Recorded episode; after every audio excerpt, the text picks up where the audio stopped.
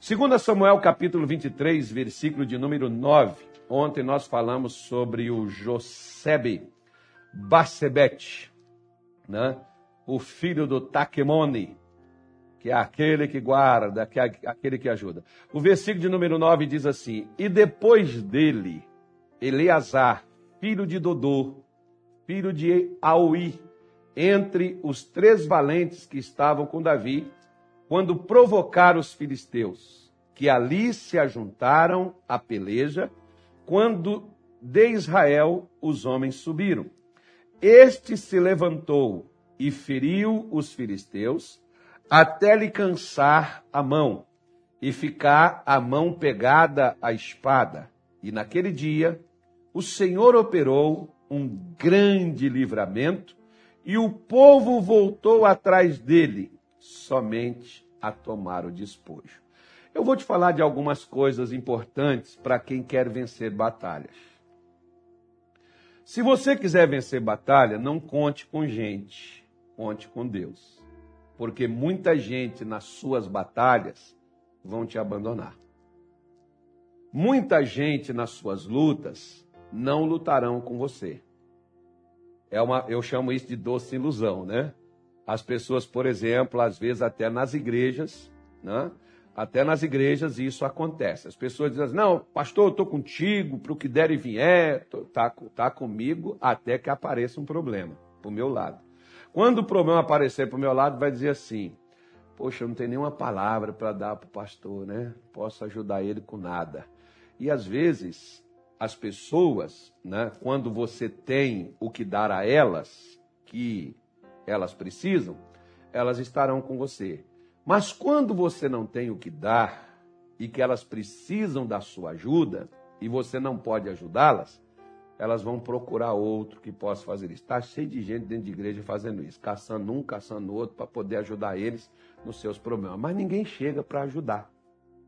Eu me lembro que quando eu cheguei na nossa, na nossa igreja em 1992, eu cheguei precisando de ajuda. Mas depois que eu fui ajudado, a primeira pergunta minha para o meu pastor foi: o que eu posso fazer para ajudar o senhor? Porque agora eu estou são, agora eu estou liberto, agora eu estou curado, agora eu posso ajudar. E desde aquele tempo eu não parei mais de ajudar para todos os lados onde vou. Sei que eu preciso ajudar e que muitas vezes eu sei, eu chamo isso de doce ilusão, pastor, obreiro. Olha, irmão, irmã, não conta muito com isso, não. Isso é a chamada doce ilusão. Se você tiver quem te ajude, glória a Deus por isso. Mas se todo mundo te deixar na hora que você tiver em dificuldade, não se desespere, não tenha medo, não se chateie, por favor, não fique indignado porque as pessoas te deixaram na hora do seu aperto. Não fique com raiva, não fique triste, pelo contrário, é porque Deus quer estar sozinho com você. E Deus te dará a vitória da mesma forma. Eu gosto, por exemplo, de uma passagem que um dia foi crucial na minha vida, em 1994, quando eu estava numa grande dificuldade e eu tinha poucas pessoas comigo. E eu li esta passagem quando Jonatas, o filho de Saul, chegou, estava os filisteus com uma guarnição e Jonas, uma guarnição devia ter uns 400 homens por aí ou mais, né? ou no mínimo 100 pessoas tem uma guarnição, né? Então, naquela guarnição dos filisteus que guardavam ali aquela entrada para que Israel não passasse, Jonas, Jonatas, ele chega para o seu escudeiro e ele diz: Nós vamos entrar, vamos passar pela guarnição dos filisteus e vamos chegar lá. E o escudeiro dele falou assim: só, caso você não saiba, só tem nós dois aqui. O exército de Saul não estava lá com eles. E o Jonatas virou para ele e disse: O Senhor livra com muitos. O Senhor livra com poucos, porque do Senhor é a guerra. Você só não pode estar fazendo as guerras nas quais Deus não está nelas. Que são suas guerras dos seus dos seus próprios deleites ou prazeres. Mas, se as suas guerras dizem respeito a outras pessoas, porque aqui, por exemplo, digamos, de quem que o Eleazar estava defendendo? Porque se o Eleazar foge, esse povo teria despojo? Não, teria que arranjar a sepultura para enterrar eles, porque os filisteus iriam matá-los. Por quem que o Eleazar não fugiu? Não por causa dele. Ele podia fugir. Né? Ele era um homem treinado, capacitado, ele poderia sair. Mas ele preferiu lutar. Sempre, deixa eu te falar uma coisa, entenda o que eu vou te dizer. Toda bênção que Deus libera na terra não é para a pessoa que a recebeu, somente. Começa com você que recebeu.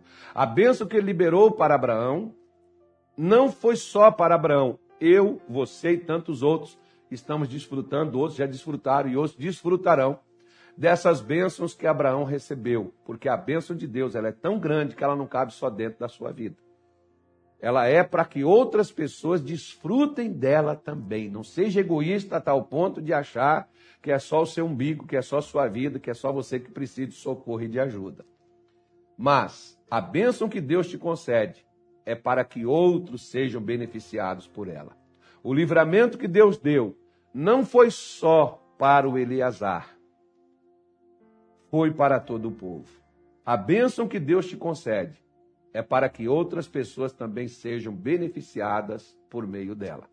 Portanto, se não ficar ninguém com você, não fique triste, nem desanime o seu coração e nem critique as pessoas que fugiram e que te abandonaram. Pelo contrário, dê graças a Deus, porque quem sabe Deus não está querendo provar a você que Ele está contigo, que Ele está do teu lado. Que Ele nunca, as pessoas podem te abandonar, Isaías 49, 15. O profeta Isaías diz ainda que uma mãe se esqueça do filho que ainda amamenta. Todavia, eu não me esquecerei de ti. Pode ser gente do seu sangue que não esteja com você, que não esteja do teu lado nas suas batalhas, mas você não está só. Eu gosto, por exemplo, quando H, ela deixou, acho que é Gênesis 19, não sei, H deixou Ismael no local, debaixo de uma sombra, para pelo menos ele não ficar ali no sol escaldando o deserto e morrer de uma forma mais confortável.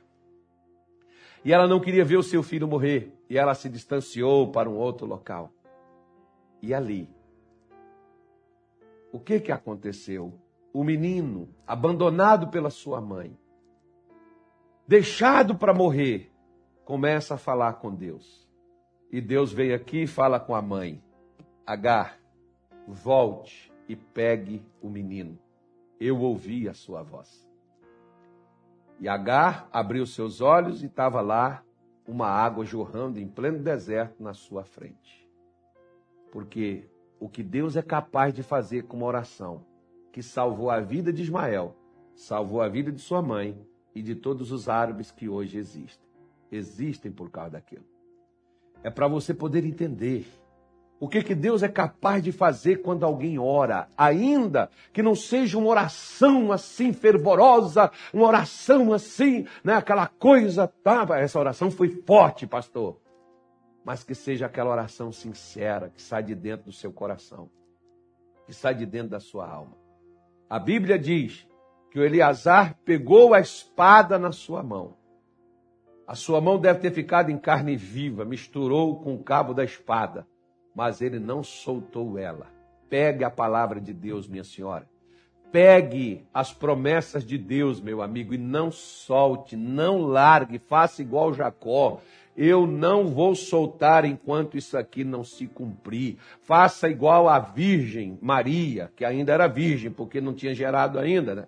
Era, era virgem naquele tempo. Depois deixou de ser virgem, agora passou a ser só a Maria, mãe do Salvador. Mas é, né? não vai falar mal dela também não.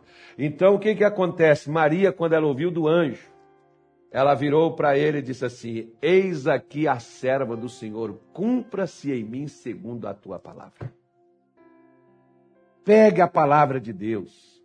A Bíblia Sagrada diz que a palavra de Deus é a espada do Espírito. Pegue as promessas de Deus para sua família. Pegue as promessas de Deus para a sua vida espiritual. Pegue as promessas de Deus para a sua vida física. Pegue as promessas de Deus para a sua vida financeira. E não largue elas. Pode ter a batalha que for a palavra de Deus irá prevalecer e Deus te dará, dará livramento. Porque o Salmo 107, o versículo de número 20, ele diz para que presta e para que serve a palavra de Deus. Ela não é algo apenas para interter, para te encher de expectativa, ela é algo que é enviado para te sarar, é algo que é enviado para te livrar da destruição. Se você não pode esquecer o remédio que você toma para aliviar as suas dores, as suas tensões, se você não pode esquecer o remédio que você toma para te trazer saúde, não esqueça da palavra de Deus que é a que te dá o livramento, do que for que você estiver passando. Não tem outra coisa melhor do que isso para te apresentar e que te garante livramento: a palavra de Deus. Segure ela e lute com todas as suas forças.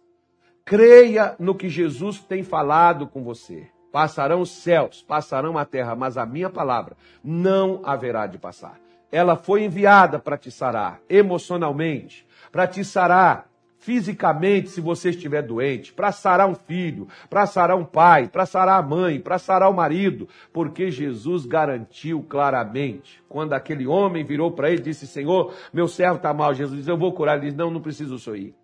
Basta o Senhor enviar uma palavra. Aquele homem entendeu que a palavra de Deus cura. Quando você entender que a palavra de Deus cura, você segura ela e você sabe. Porque se alguém chegar e disser para você, Fulano, você foi no médico? Fui. O que, que o doutor falou? Falou que eu tenho que tomar esse remédio aqui de 8 em 8 horas e depois de 5 dias eu não tenho mais nada. Pois é, então toma tudo direitinho para dar tudo certo você está com a saúde em dia. Pois é, então por que, que você não pega a palavra de Deus e segura ela? E luta com ela. Luta contra a dúvida, luta contra o medo, luta contra a ansiedade, contra a preocupação. Fica firme na palavra, use a espada, põe ela como se fosse uma extensão da sua vida, segura ela, não solte. Ela vai se cumprir, ela foi enviada para te sarar. Ela foi enviada para te livrar da destruição que Satanás quer colocar na tua vida. É o que a palavra de Deus é enviada para tal. Pegue as promessas, você escutou tantas. Se você não se lembra de nenhuma, volte lá novamente. Escute pelo menos uma das lives a cada dia. E pegue o que Deus falou com você e segure. E lute, porque Deus vai operar um grande livramento. De hoje para amanhã, um grande livramento vai estar acontecendo na sua vida.